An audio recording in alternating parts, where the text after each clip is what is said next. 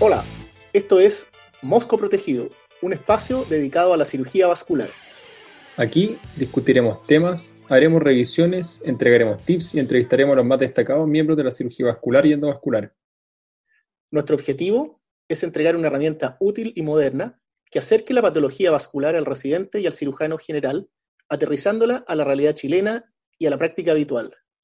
Somos Felipe Corbalán y Juan Francisco Alamán. Esto es Mosco Protegido. Hola amigos, estamos aquí en un segundo episodio de Mosco Protegido. Nuestro tema de hoy es trauma vascular.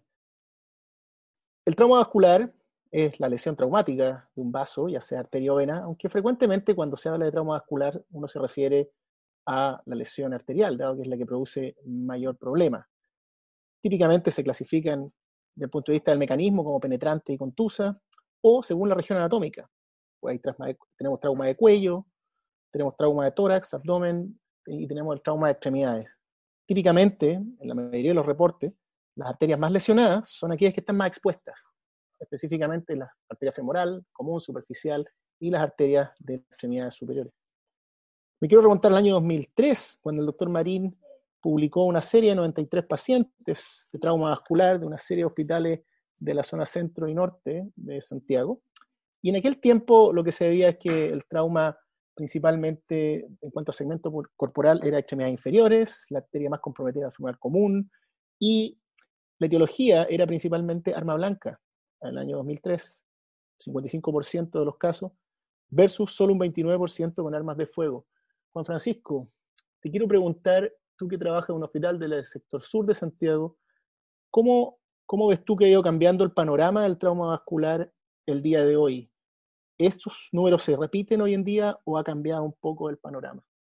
efectivamente ha, cambiado. Eh, cada vez tenemos más lesiones violentas y cada vez tenemos más lesiones por armas de fuego. Lo clásico es que la mayor parte de los traumas vasculares, particularmente los de extremidades, están asociados a lesiones por arma blanca, como tú mencionaste. Eh, sin embargo, en, eh, en algunas revisiones que no hemos reportado en uno de los hospitales donde yo trabajo, eh, tenemos conocidas más de 180 lesiones de trauma vascular en los últimos 10 años, de los cuales un 50% eran lesiones por arma de fuego. Eso es, es, mucho más de lo habitual en la mayor parte de la serie. Muchos de ellos, por supuesto, asociados esperablemente por arma de fuego a lesiones asociadas no vasculares como fractura, lesión nerviosa eh, y de partes blandas. El trauma vascular en general, del punto de vista etiológico, eh, puede ser en grandes grupos lesiones eh, asociadas a, violencia, en el fondo arma blanca, arma de fuego, y aparte el segundo gran grupo son las colisiones vehiculares, que dependiendo de la comunidad, en general debiera ser el número más prevalente, eh, sin embargo, en Chile no tenemos series que nos puedan dar eso, ese dato en forma fidedigna. Evidentemente, el paciente que sea por una colisión vehicular va a tener muchísimas otras lesiones asociadas en otras regiones y va a ser en el contexto de un politraumatismo. Pero, como tú bien dices, el perfil clásico que estábamos acostumbrados a conocer, la lesión por arma blanca con una eh, reparación, por lo tanto, local muchas veces de algún vaso a la extremidad, eso puede ser que esté cambiando y está aumentando importantemente las lesiones por arma de fuego en el país. Absolutamente, el trauma vascular y el perfil del paciente con trauma vascular está cambiando. Eh, como tú dices, en el sector sur se ven más armas de fuego, pero te quiero agregar dos grandes grupos que quizás no están incluidos en estos trabajos y que uno no los piensa, que son uno, el trauma laboral. Hoy en día las mutuales tienen una importante cantidad de pacientes con traumatismos vasculares secundarios a accidentes del trabajo, que son accidentes complejos, con caídas de altura, atriciones, eh, etcétera, y que provocan traumas vasculares. Y la particularidad de este paciente es que son pacientes que primero están en, en, actividad laboral y en segundo lugar no necesariamente son pacientes jóvenes, a veces son pacientes de 50, 60 años que tienen, por lo tanto, a veces patología vascular subyacente y eso hace que sea más complejo el manejo. Y un segundo grupo que, se ha agregado en los últimos años es el trauma iatrogénico. Hoy en día la cantidad de procedimientos que se hacen ha aumentado, yo diría, exponencialmente, no solo nosotros los cirujanos vasculares, sino que los cardiólogos, radiólogos intervencionistas, eh, neuroradiólogos, muchas especialidades abordan los vasos y el, aumento explosivo en los procedimientos también ha llevado a un aumento en la incidencia de trauma vascular y heterogénico. Yo creo que con ese panorama es el que uno se va a enfrentar hoy día. Esto claramente ha cambiado, sin duda, y, yo creo que hay que estar preparado para eso. Sí, eh, es muy cierto lo que tú dices. Creo que cada vez más eh, hay acceso a manejo endovascular de patología cardiovascular. Me refiero, por ejemplo, a, angioplastías coronarias, eh, que ciertamente aún son más que el manejo endovascular de patología vascular no cardíaca, y se ven por los altos números de, de procedimientos cada vez más lesiones iatrogénicas asociadas a eso. Es muy cierto. Te quería llevar una segunda pregunta eh, acerca de qué importancia tienen hoy los signos de trauma vascular, los signos blandos y los signos duros del trauma vascular. Hasta el día de hoy nosotros los seguimos enseñando. Eh, son, eh, yo creo que una importante ayuda diagnóstica, especialmente para el médico que tiene menos experiencia. Pero en el mundo de hoy, en el mundo de hoy que es de mucho examen, en el mundo de hoy en que los médicos están con una alta carga de atención de pacientes, ¿cuál es la importancia que tienen los signos duros o, cómo, cómo, ves tú que esto ayuda en, el manejo del paciente con trauma vascular? Es una buena pregunta. Yo creo que los signos duros y blandos son eh, parte importante del examen físico y de la primer approach al paciente que sospechamos un traumatismo vascular y su importancia radica en que nos dan pase directo a pabellón. Eh, sin embargo, si no están, eso no quiere decir que no haya traumatismo o que no haya lesión en, los vasos arteriales o venosos. Eh, quiero decir, en el fondo tiene un bajo eh, predictor negativo en caso de que no esté.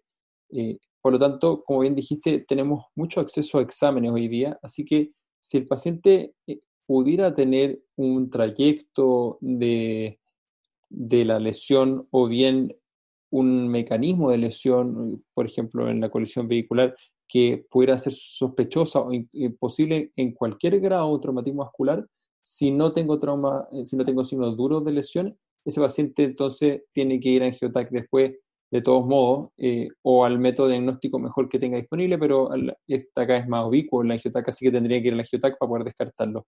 Los signos duros, como te digo, nos dan el paso directo a pabellón y desde luego si queremos complementarlo y pasar por, exámenes como una angiotac antes de, también lo podemos hacer, pero eh, la decisión ya está tomada. Los signos duros solamente como recordatorio para todos es el sangrado activo pulsátil, un, eh, hematoma pulsátil, eh, la presencia de soplo o frémito en el trayecto de una arteria del segmento que estamos estudiando. Por supuesto que la ausencia de pulsos distales en un paciente que, no tiene sospecha de enfermedad arterial-oclusiva, evidentemente, eh, y el dolor y la isquemia propia del pie o de la extremidad o el segmento adistal, con las clásicas P de la isquemia. Sí, eh, solamente agregar que probablemente de los signos duros de trauma vascular, probablemente el único o los únicos dos que nos hacen, nos obligan a, ir inmediatamente a pabellón es el sangrado activo pulsátil o el hematoma expansivo. Esos pacientes deben ir inmediatamente a pabellón y, no es necesario en esos pacientes perder tiempo haciendo exámenes. En todo el resto probablemente uno tiene tiempo.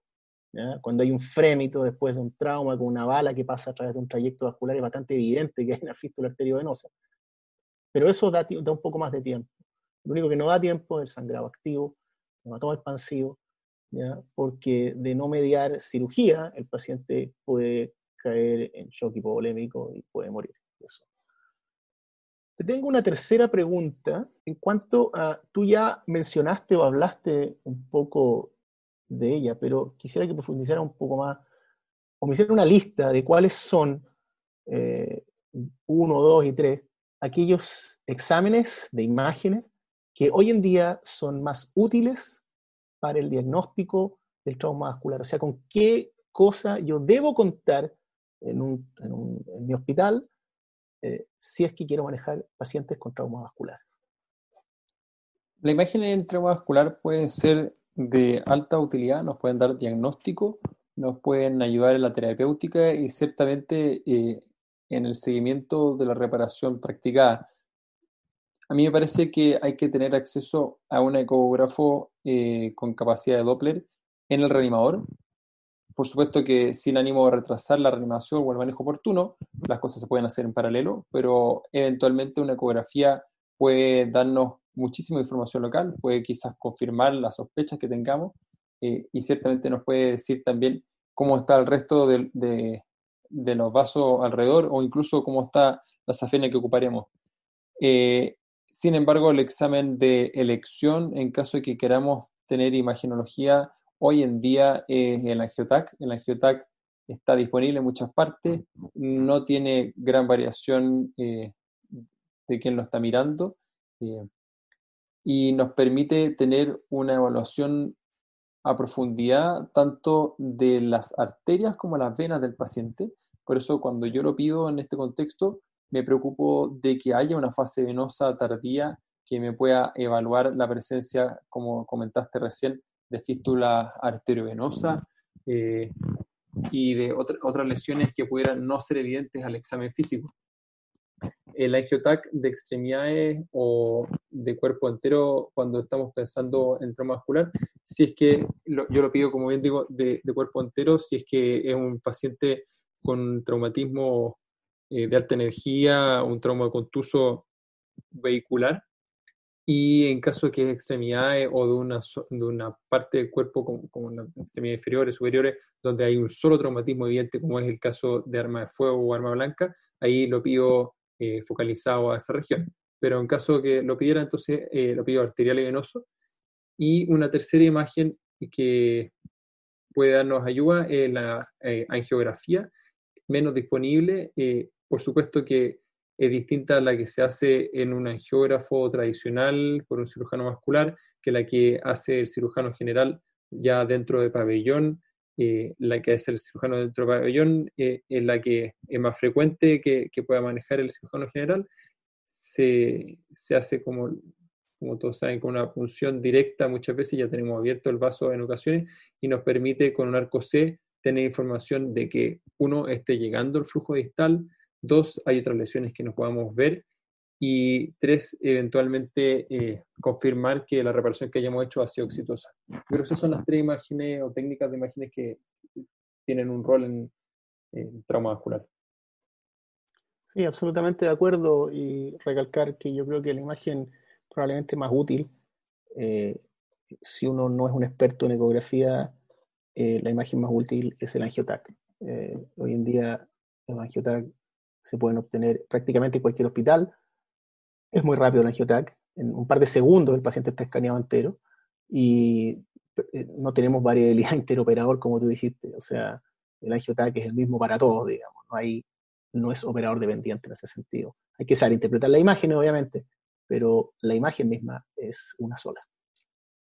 Esas son mis preguntas, Juan Francisco. No sé si tú tienes alguna pregunta que quieras que, quieras que pueda responder. Dime. También tengo algunas preguntas para ti, Felipe.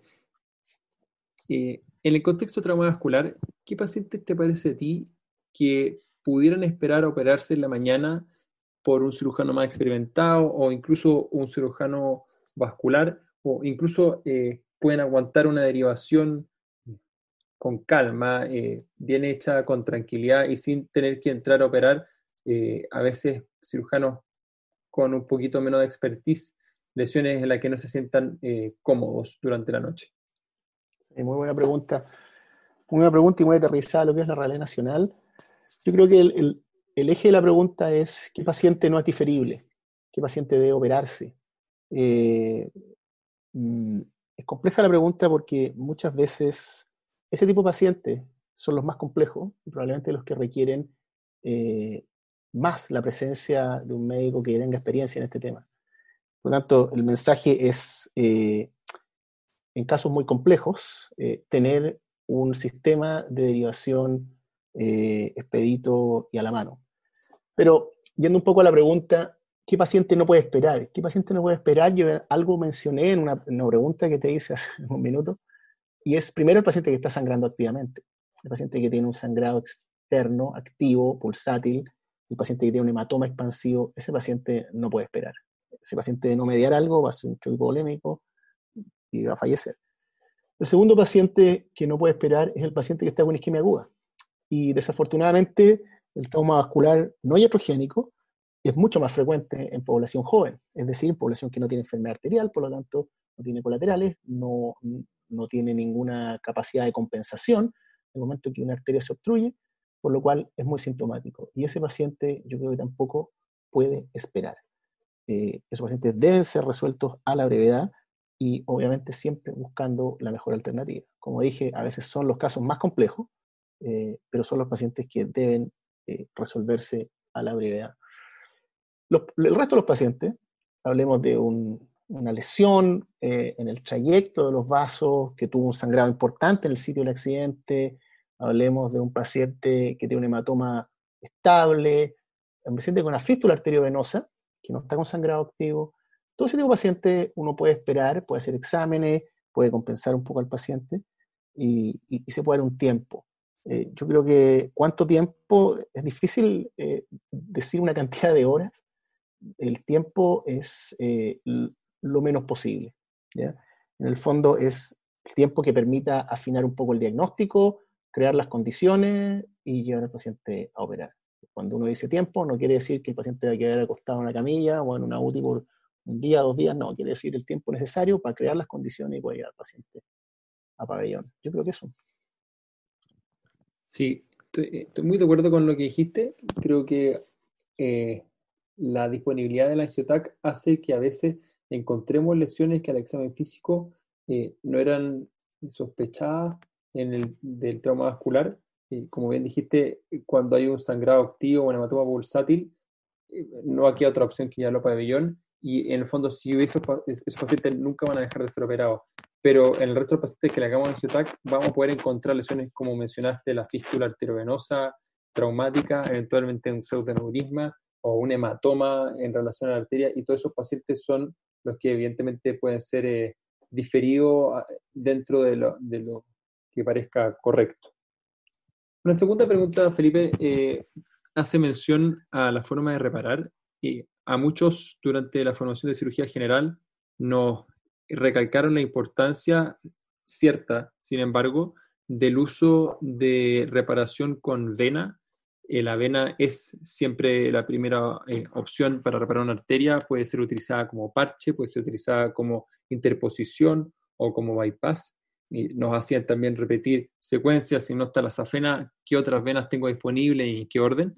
Pero quería preguntarte si te parece a ti, ¿es o no un pecado ocupar una prótesis de PTFE en un trauma vascular? Bueno, la respuesta es no.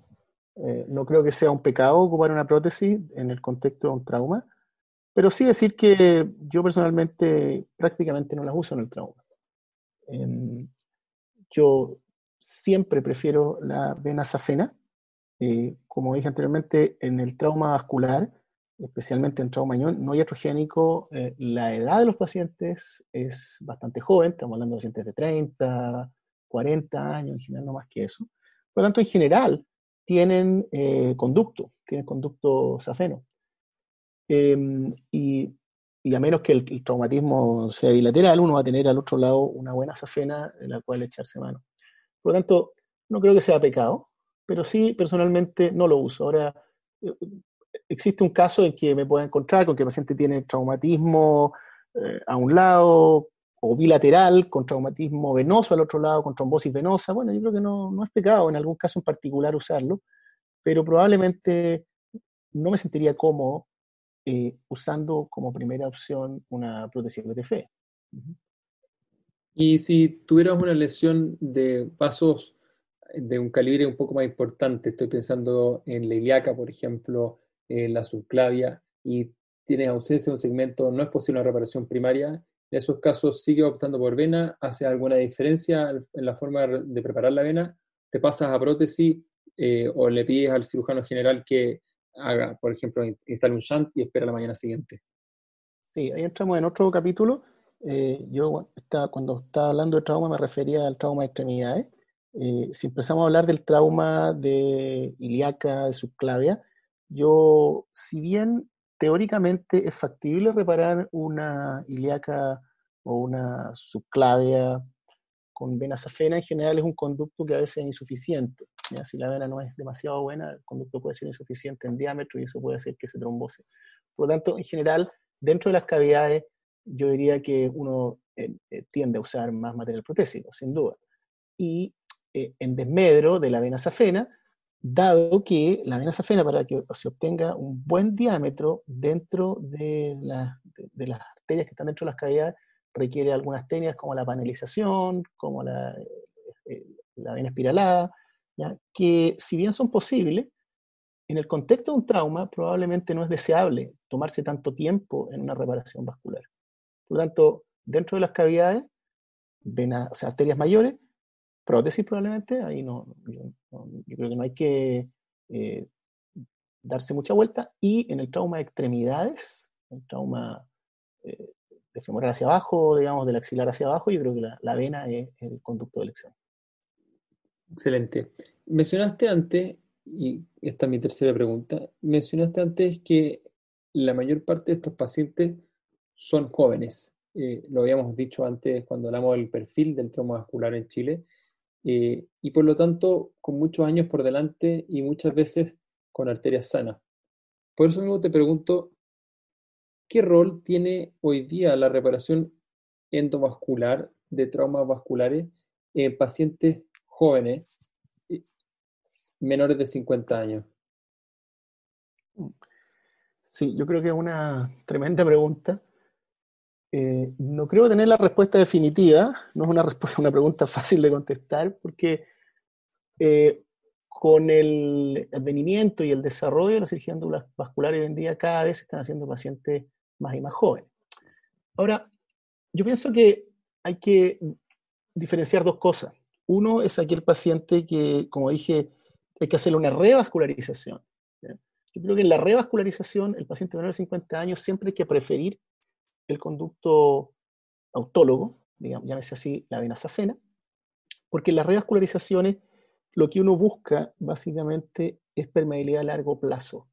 Y sin duda que una reparación tradicional con vena safena va a ser mucho más duradera que cualquier reparación endovascular que uno le pueda hacer al paciente. Pero hay otro grupo de pacientes con trauma vascular que no tienen una oclusión del vaso, que tienen un hematoma, que tienen un, eh, eh pacientes que se detectan en forma un poco más tardía, por ejemplo, y que requieren no una revascularización, sino que requieren una embolización. Yo creo que si el paciente requiere una embolización, la terapia endovascular es la primera, digamos, o la primera alternativa, el primer peldaño, si se quiere, si, el paciente tenga 50, 40, 60, da lo mismo.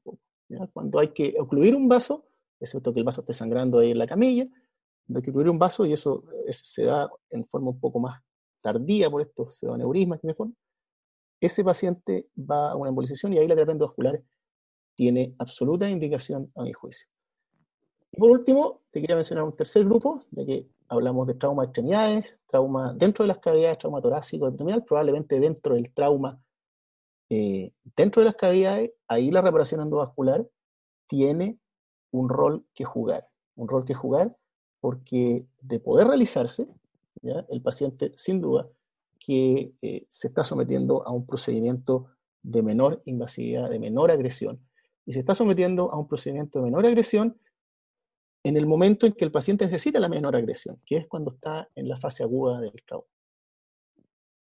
Te agradezco la respuesta, me parece que eh, ilustra bastante la situación. Evidentemente hay una tendencia cada vez mayor, aparecen cada vez más reportes de manejo endovasculares de trauma. Evidentemente, en lo que tú dices, la gran diferencia es entre revascularizar o no, eh, y probablemente la revascularización exige eh, celeridad, emergencia y disposición, y por lo tanto eh, la respuesta probablemente va a ser quirúrgica tradicional. Por otro lado, la disponibilidad de manejo endovasculares requiere al cirujano subespecialista, requiere dispositivos y un pabellón especial que tampoco está siempre disponible y posiblemente eso entonces lo vamos a tener ofreciendo al paciente que me dijimos antes, que puede esperar para operarse en la mañana y que puede esperar porque no tiene una lesión que provoca isquemia. Y eh, lo último que mencionaste eh, es la tendencia actual, ¿cierto?, el manejo del trauma aórtico y otros grandes vasos que cuando no son mortales que pueden esperar van a ir a la terapia endovascular. Felipe, yo creo que queda bastante revisado el tema endovascular. Quisiera decir algunas palabras al cierre del episodio de hoy día. No, yo creo que dimos una vuelta por tópicos que pueden ser interesantes para el cirujano general. Eh, recordar que estamos abiertos a preguntas, estamos abiertos a, seguir en esta discusión y tenemos un mail que es moscoprotegido.gmail.com al cual pueden escribirnos y vamos a tratar de contestarles todas las dudas que tengan. Perfecto, muchas gracias Felipe.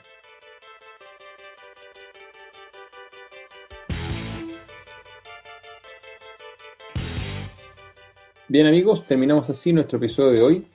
Los invitamos a seguir estudiando y profundizando en el tema. Si tienen preguntas respecto a lo discutido hoy o si quieren sugerirnos un tema a revisar, por favor no duden en escribirnos a moscoprotegido.gmail.com.